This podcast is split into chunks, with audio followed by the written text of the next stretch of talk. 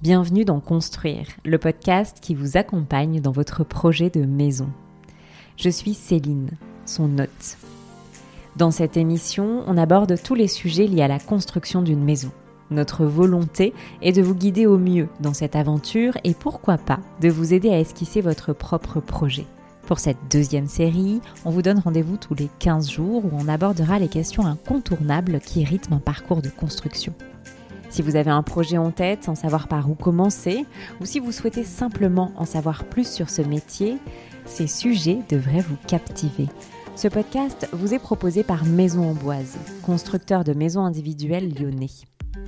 Si vous avez des questions, des suggestions, l'équipe sera ravie d'échanger avec vous. Pour cela, rien de plus simple, rendez-vous sur la page Facebook Maison Amboise ou sur le site internet www.maison au pluriel du 6 amboise amboise.fr. Et je n'ai plus qu'à vous souhaiter une très belle écoute. On se retrouve aujourd'hui pour aborder la notion des assurances de constructeurs. De nombreux professionnels peuvent construire votre maison, mais tous n'apportent pas les mêmes garanties. Être constructeur en France implique de souscrire à différentes assurances. Loïc prend une nouvelle fois le micro pour nous parler de ces garanties et nous détaille leur utilité. Il nous explique également pourquoi il est indispensable que votre constructeur vous fournisse une assurance nominative avant le démarrage des travaux. Si vous hésitez dans le choix de votre partenaire de construction ou que vous souhaitez simplement en savoir plus sur la protection que vous apporte un constructeur, cet épisode devrait vous plaire. Belle écoute alors aujourd'hui, on va vous parler des assurances de constructeurs et pourquoi choisir un constructeur?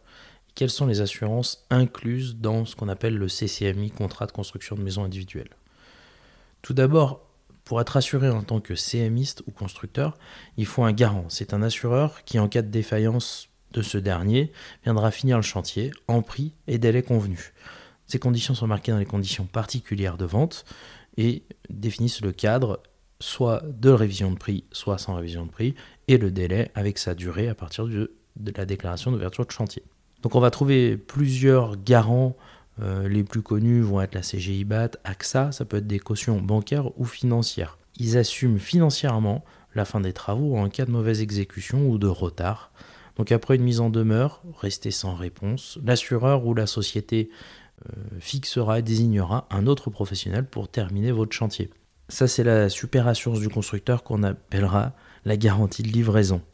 Donc clairement, si votre constructeur est assuré chez un garant exotique euh, luxembourgeois ou sur l'île de Malte euh, ou au fin fond euh, de la Nouvelle-Zélande, évitez de lui accorder votre confiance. Si demain il devait y avoir un problème, vous aurez du mal à vous retourner auprès de ce garant. On a aussi la dommage ouvrage, qui est l'assurance qui va chapeauter toutes les décennales de chacun de vos artisans vous aurez beaucoup d'intervenants sur votre chantier. Euh, demain, en cas de sinistre, il faudra définir à qui est la responsabilité. Si vous n'êtes pas couvert, vous allez devoir, vous, entamer des procédures, contacter chacun des artisans, disant mais regardez, euh, contactez votre décennale, vous voyez, il y a une fissure sur la maçonnerie. Euh, le maçon va dire bah non, contactez plutôt le terrassier, ça a bougé. Le terrassier va vous dire bah non, vous voyez bien que c'est votre charpente qui a poussé. Et là, vous vous lancez dans une procédure qui va être très longue. Donc, cette dommage ouvrage, elle va vous changer complètement la vie en cas de sinistre, c'est que ils viennent, ils interviennent, ils font une expertise. Vis-à-vis de ça, ils vont définir comment réparer et vont gérer eux toute la partie juridique pour définir qui est la faute et se faire rembourser. Pendant ce temps-là, tous vos travaux seront effectués. Ensuite, on va trouver la garantie de parfait achèvement. C'est l'année qui suit la livraison et elle va couvrir l'ensemble des pannes qu'il pourrait y avoir. Donc là, c'est votre constructeur lui-même qui est responsable et qui doit intervenir pour réparer un, interrupteur qui serait défectueux, un moteur de volet roulant, tous les éléments qui vont composer votre maison pendant un an euh, de garantie. Ensuite, on a la garantie biennale qui va prendre la relève sur le parfait achèvement, donc l'année qui s'ensuit, on va pouvoir euh, remplacer tous les éléments de fonctionnement. Par exemple, un moteur de volet roulant pourra être remplacé, mais une poignée de porte qui viendrait être cassée dans la deuxième année, va être compliqué de dire que ce soit une poignée de porte défectueuse, mais ce sera plutôt un usage. Après, voilà, la plupart des éléments vont encore être pris en compte, donc ça pendant une durée de deux ans. Et ensuite, c'est l'assurance dommage ouvrage dont on a abordé euh, les principes.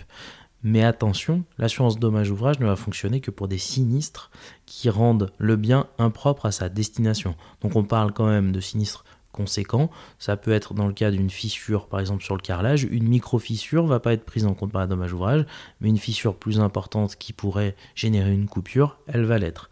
Une micro-fissure en façade ne sera pas prise en dommage ouvrage, mais une fissure, une fissure où l'eau va pouvoir s'infiltrer, là on va voir une dommage ouvrage qui va fonctionner. La même chose pour la toiture, etc.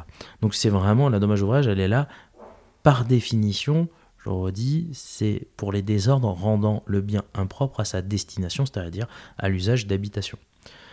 De l'humidité qui serait dans votre sous-sol, ce n'est pas de la dommage ouvrage. Ensuite, on va trouver la garantie de prix. Donc il y a deux possibilités dans le cadre des contrats de construction, soit un prix non révisable, c'est-à-dire que vous signez, la date de signature arrête le prix, et ceci pendant une durée de deux ans. Ensuite, on a la possibilité euh, sur le contrat de construction d'indexer le prix sur l'indice BT01 et d'en appliquer à chaque appel de fonds 70% de cette hausse ou de cette baisse. Voilà. Donc euh, en ce moment, on va dire que c'est plutôt à la hausse. Donc ça aussi, soyez vigilants ou mettez-vous d'accord avec le constructeur sur, euh, sur les choix de révision de prix.